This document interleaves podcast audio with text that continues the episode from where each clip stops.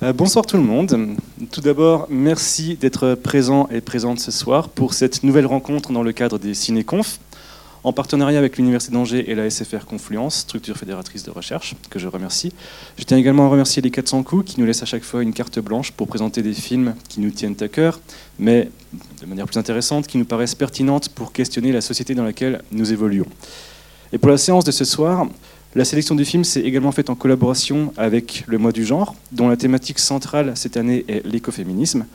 Et pour questionner ce concept pour le moins complexe, nous avons donc pris le parti de vous présenter Mad Max Fury Road, sorti en 2015 et réalisé par George Miller. Donc, comme à l'accoutumée pour les cinéconf, nous sommes deux pour vous parler de ce film. Euh, le but de ce cycle, tout d'abord, c'est de faire sortir la recherche de l'enceinte de l'université, afin de nous adresser à un public plus large. Donc encore une fois, merci d'être là, et plus diversifié. Euh, mais c'est également de favoriser l'interdisciplinarité et euh, les échanges entre laboratoires et entre axes de recherche et entre collègues. Et donc on a la chance ce soir d'avoir avec nous Catel Brestik, maîtresse de conférence à l'Université d'Angers, germaniste, et qui intervient dans le cadre du Master Genre tu vas pouvoir nous détailler le fond du film et pourquoi nous l'avons choisi dans le cadre de, cette question de l'écoféminisme.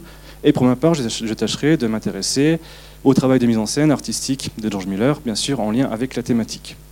Donc déjà, quelques mots sur Mad Max, cette saga devenue mythique au cinéma, et quelques mots sur son réalisateur.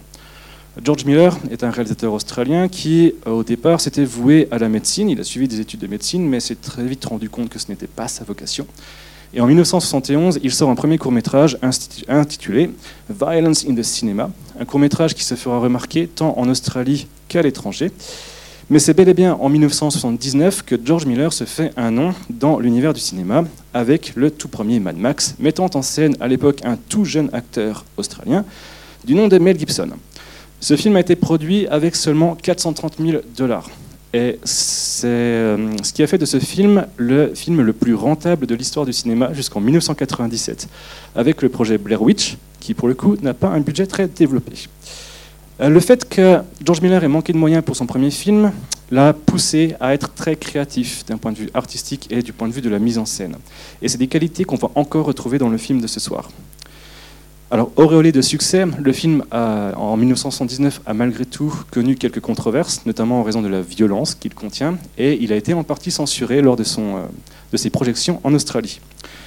Quoi qu'il en soit, avec ce premier long métrage, George Miller a largement contribué à l'essor d'un nouveau cinéma australien, avec d'autres réalisateurs tels que Peter Weir, à qui on doit le très esthétique Picnic à Hanging Rock. Les années 80 sont d'ailleurs considéré comme l'époque dorée du cinéma australien, avec pour thématique centrale la survie dans un environnement hostile et rude, pardon, euh, menacé par l'activité humaine, une thématique qui sera largement abordée dans le film de ce soir. Quant à la suite de la carrière de George Miller, elle est pour le moins éclectique, c'est un euphémisme. En 82, il sort le deuxième volet de Mad Max, euh, un volet beaucoup plus radical et dystopique. Car si le premier Mad Max se déroulait dans une société en perdition, pré-apocalyptique, le second volet fait disparaître toute société et se déroule dans un univers steampunk, désertique, aride, où la seule ambition de chacun et chacune est juste de survivre.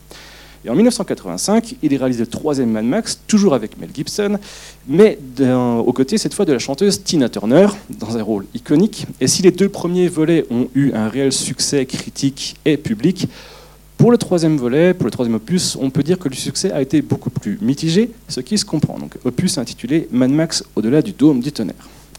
Et par la suite, euh, George Miller n'a eu de cesse de prendre le contre-pied des attentes qui reposaient sur lui. Alors, euh, profitant du succès de la saga Mad Max, il a réalisé un film fantastique, Les sorcières d'Eastwick, avec Jack Nicholson et Susan Sarandon. Euh, tournage chaotique, tellement chaotique que les producteurs voulaient le virer, mais il a réussi à mener à bien son projet parce que Jack Nicholson l'a soutenu et a dit si c'est pas George Miller qui finit le film, je quitte également le projet. Ensuite, il a écrit et produit le très célèbre Babe, le cochon devenu berger. Il réalise d'ailleurs quelques années plus tard Babe 2.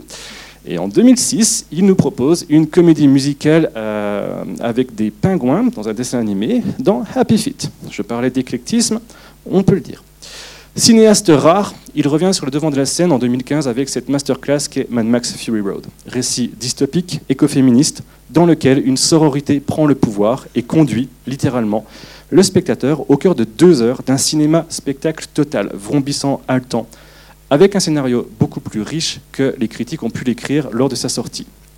Le dernier film en date de George Miller, sorti l'été dernier, est 3000 ans à t'attendre, avec un duo d'acteurs pour le moins charismatique, la très grande Tilda Swinton et Idris Elba, dans un film questionnant l'importance des récits dans notre vie, une importance sous-estimée. Et à l'heure actuelle, nous sommes dans l'attente du préquel de Mad Max Fury Road, Furiosa, dans lequel il racontera la genèse de ce personnage pour le moins badass. Oui, merci euh, Yvelin pour cette présentation. Moi, je vais être plus courte euh, maintenant et je passerai un peu plus de temps euh, pour questionner des thématiques dont tu as déjà parlé, la sororité, l'écoféminisme. Mais sur ces thématiques, donc le film marque aussi euh, l'histoire du cinéma avec le personnage qui féminise une saga qui était extrêmement virile, voire viriliste euh, par moment. Alors il y a quand même des grosses voitures, des explosions, de la, de la musique rock euh, dans ce film, mais par, le, par le, la présence du personnage incarné par Charlie Theron, qui s'appelle donc Furiosa dans le film, il y a d'autres personnages féminins, mais je ne vais pas en parler tout de suite pour pas divulgacher pour les chanceuses et les chanceux qui n'auraient pas encore vu ce film et qui vont le découvrir euh, au cinéma ce soir. Mais simplement, donc, euh, je reviendrai sur ces thématiques féministes qui sont euh, tellement centrales qu'elles ont valu à ce film de produire un nouveau test qui questionne la représentation des femmes au cinéma. Donc pendant très longtemps, on parlait du test Bechdel-Wallace sur la représentation des femmes dans les films. Et depuis 2015, on parle du test Furiosa. Euh, qui est très simple. Le, test en lui-même euh, consiste simplement à dire que si les euh, masculinistes appellent au boycott du film, c'est qu'on peut aller voir le film en tant que féministe. Parce que ce film, à sa sortie, a, été, euh, a, subi les critiques masculinistes, notamment aux États-Unis, de grands sites et de grands blogs qui ont appelé à son boycott, ce qui évidemment euh, n'a pas du tout marché et euh, ce qui surtout peut être questionné après le visionnage du film. Et donc je reviendrai aussi sur la thématique de l'écoféminisme qui nous vaut le partenariat avec le mois du genre, qui peut interroger de premier abord, surtout si on n'a pas vu le film, mais qui est une thématique réelle euh, de, ce quatrième volet de Mad Max euh, sur, lequel on pourra, sur laquelle on pourra discuter euh, par la suite. Moi, je vais m'arrêter là. Je vous souhaite un bon visionnage et surtout à tout le monde, que vous l'ayez vu ou pas, de profiter de le voir ou de le revoir sur grand écran. Parce que je pense que si vous l'avez vu, vous savez que ça vaut le coup. Et pour les autres, accrochez bien vos ceintures.